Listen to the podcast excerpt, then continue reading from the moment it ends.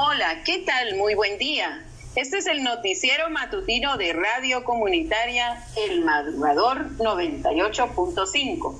Transmitiendo desde la ciudad de Guatemala, les saluda Irma Herrarte.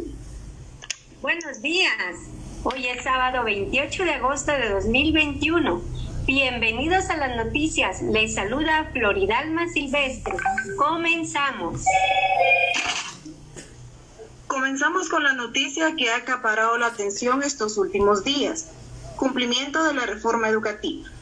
Afirman Roncol y Gurón 2002 que los acuerdos de paz demandan el cumplimiento de compromisos, como la ampliación de los servicios educativos, sobre todo en el área rural, el aumento de los recursos destinados a la educación bilingüe, la descentralización, la educación para el trabajo, la educación cívica, educación para la paz y el impulso de una reforma educativa.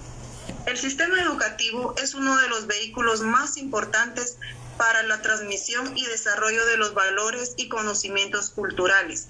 Debe responder a la diversidad cultural y lingüística de Guatemala, reconociendo y fortaleciendo la identidad cultural indígena, los valores y sistemas educativos mayas.